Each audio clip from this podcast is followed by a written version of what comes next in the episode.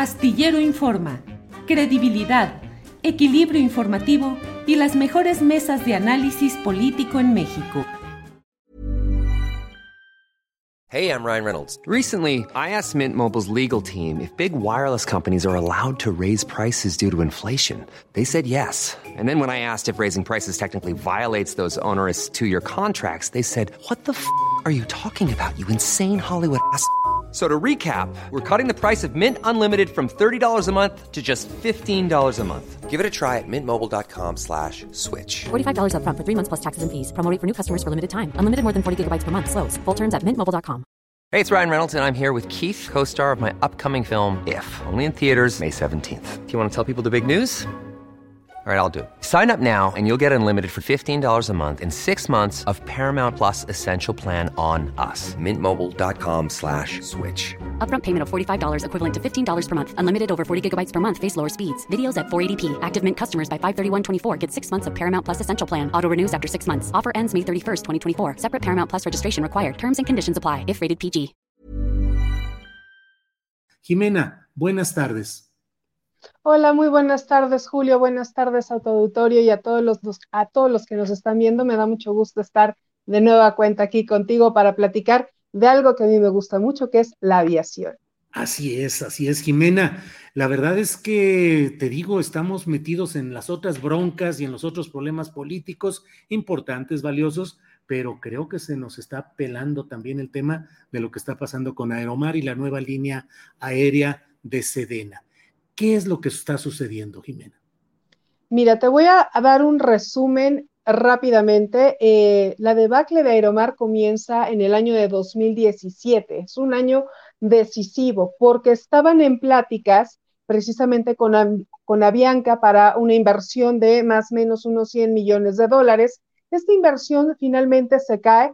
Eh, Avianca no le entra porque eh, también está viendo su propia eh, viabilidad y ve que financieramente pues no le salen los números. Entonces eh, se queda Aeromar sin esta inversión de estos 100 millones de dólares y esto se ve acrecentado por un robo de sobrecargos que se dio en aquel 2017 por parte del sindicato de sobrecargos, que se robó 44 sobrecargos para mandarlas directamente de Aeromar a Aeroméxico, colapsando la operación de la empresa y dejándola al borde de la quiebra. Tan fue así que la propia ASPA en su momento hizo reclamos al sindicato hermano, el sindicato de sobrecargos, de que no era una práctica leal el robarse sobrecargos de una empresa para llevárselas a otra. Entonces, desde ahí comienza eh, los traspiés de la compañía, quien no se puede levantar, quien comienza a a letargar, comienza a, eh, a parar los que son los pagos con los trabajadores, a diferirlos, a decirles ahorita no te puedo pagar esto, ahorita no te puedo pagar aquello, te lo pago la próxima semana. Y empieza con esta dilación de pagos, tanto del fondo de ahorro como al Infonavit, como al Fonacot, como incluso eh, al seguro de vida, al seguro de gastos médicos, todos estos pagos empiezan a trazar hasta el día de hoy surge la pandemia, evidentemente Aeromar antes tenía cerca de 22 aviones. Al día de hoy, aunque en su página anuncie que cuenta con ocho unidades, únicamente está operando con seis. No tiene dinero para comprar refacciones, está canibalizando los dos equipos que tiene en tierra para utilizar las piezas de estos equipos a modo de, su fuente de refacciones con las otras eh, aeronaves pero este es un problema que lo viene arrastrando desde el 2017, se acrecentó evidentemente con la pandemia y bueno, al día de hoy llegamos con un Aeromar prácticamente en quiebra, que adeuda salarios, que adeuda Infonavit, que adeuda Fonacot, que adeuda IMSS, que adeuda una serie de pagos que sí se les quitan. O sea, estos descuentos sí se le hacen al trabajador, pero la empresa no los deposita ante lo que es el gobierno o las dependencias gubernamentales. ¿Y cuál ha sido la reacción de los trabajadores de Aeromar, empleados, sobrecargos, Jimena?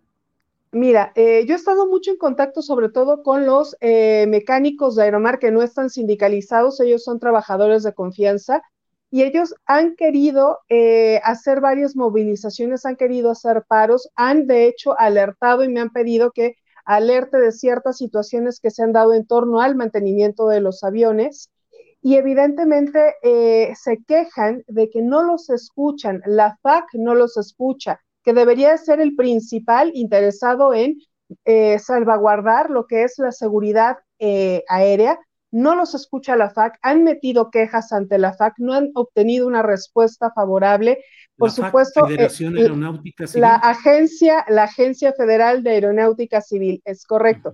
Quien tendría que estar ahí pendiente, sobre todo en temas de mantenimiento de equipos.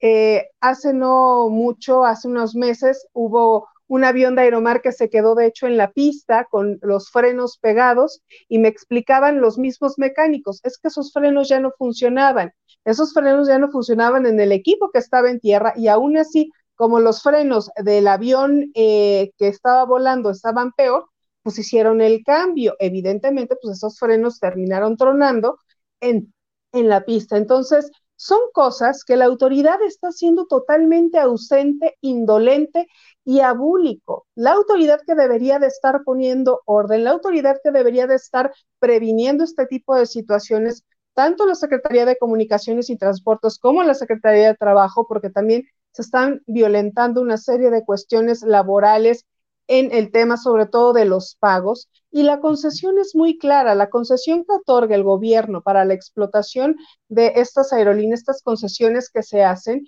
hay un postulado y en ese articulado viene precisamente que en caso de faltar a ciertas cuestiones como es el pago de salarios, es motivo suficiente para que el gobierno retire la concesión. Ahora, el dueño está bien resguardado en Israel, allá se fue a refugiar y ya habló con el eh, secretario de ASPA, el secretario general de ASPA, y dijo que no le interesa la aerolínea, que se rasquen con sus uñas. ¿Cómo se llama por el su dueño, parte, Es V-Cats, es V-Cats, es V-Cats. ¿De nacionalidad israelí? Es mexicano-israelí. Entonces, él, él ya huyó, digo, perdón, ya se fue, a, Israel, ahí a, sus playas y a Jerusalén y a hacer turismo por allá. Pero este se comunicó con el eh, secretario general de ASPA y le dijo, pues rasquense ustedes con sus uñas. El secretario de ASPA a su vez está buscando de manera eh, cómo salvar a la empresa y solicita al gobierno apoyo para una inversión, que se le ayude mediante una inversión eh, por un banco When you're ready to pop the question, the last thing you want to do is second guess the ring. At Bluenile.com, you can design a one of a kind ring with the ease and convenience of shopping online. Choose your diamond and setting. When you find the one, you'll get it delivered right to your door. Go to Bluenile.com and use promo code LISTEN to get $50 off your purchase of $500 or more. That's code LISTEN at Bluenile.com for $50 off your purchase. Bluenile.com code LISTEN. Millions of people have lost weight with personalized plans from Noom, like Evan, who can't stand salads and still lost 50 pounds. Salads, generally, for most people, are the easy button, right? For me, that wasn't an option. I never really was a salad guy. That's just not who I am. But Noom worked for me. Get your personalized plan today at Noom.com. Real Noom user compensated to provide their story. In four weeks, the typical Noom user can expect to lose one to two pounds per week. Individual results may vary. Eh, estatal por un banco de desarrollo, ya sea Bancomex o alguno de estos bancos que hay, precisamente para inyectarle capital a la aerolínea y que se convierta como en una especie de ente federativo, pero tripartita, en donde participen trabajadores, pero un inversionista, pero el gobierno como tal. Es por ello que surge este eh, rumor de que va a ser la Sedena quien se quede con Aeromar pero evidentemente ASPA ya salió a desmentir esto. El vocero de ASPA, el secretario de prensa, salió a decir que no ha habido pláticas respecto a este tema de que la Sedena se haga de los aviones de, Aeromar, porque siendo sinceros, al día de hoy la oferta que tiene Andrés Manuel para convertir lo que quiera en una aerolínea del Estado está bastante jugosa. Tenemos por un lado a los trabajadores de Mexicana con la AJ-Team que están ofreciendo un modelo eh, de negocios para rescatar a Mexicana y volverla a sacar. Tenemos la cooperativa Aviación Mexicana que está esperando el espaldarazo del gobierno mexicano para que igual le inviertan dinero y salga a volar. Tenemos también como propuesta Interjet, la sección 15, que es el sindicato que está a cargo de los trabajadores de Interjet, ya puso en la mesa y a la disposición de la Sedena los bienes que quedan de Interjet. Esto se suma a la propuesta que se había filtrado supuestamente de que sería eh, Aeromar quien estuviera operando como, como la aerolínea estatal, que no suena tan descabellado. Ya en los hechos no suena tan, tan loca esta idea, porque es una aerolínea chiquita, es una aerolínea que llega precisamente a puntos a los cuales no llega ninguna de las otras. Es un modelo de negocios que eh, permite transportar eh, un limitado número de pasajeros, pero que lo vuelve bastante efectivo, o sea, lleno el avión, porque la capacidad de mi avión no va más allá de 50 pasajeros, entonces es fácil llenar el avión. Y voy a ciertos lugares que no llegan otras aerolíneas por el tamaño de sus equipos, por eh, el tipo de aeropuerto y yo sí tengo esa capacidad para llegar a esos puntos más, porque Aeromar se conoce como la aerolínea del mundo maya. ¿Y qué le interesa a Andrés Manuel explotar? Pues el tren Maya. ¿Cómo llevo a los pasajeros a los puntos del tren Maya? Mediante avión, mediante una aerolínea que llegue a esos puntos para que puedan bajarse del avión e irse a recorrer el, mundo maya, pero ya en tren. Entonces, por ahí no se ve descabellado ese planteamiento que sea eh, la Sedena quien se quede con esta aerolínea, pero como te vengo diciendo, esto viene arrastrándose desde tiempo atrás y eh, habrá que negociar con los trabajadores y con los sindicatos. Tenemos un sindicato que está muy echado para adelante, muy este, trabajando para rescatarla, que es ASPA, y tenemos otro sindicato totalmente abúlico, totalmente desaparecido, que es ASA de México, el sindicato de sobrecargos, a quien no le interesa el destino de, de Aeromar, porque como ahorita hay elecciones para secretario general y se va a reelegir el secretario general, pues él está más interesado en trabajar en su reelección que ver pues, este tema, porque en realidad son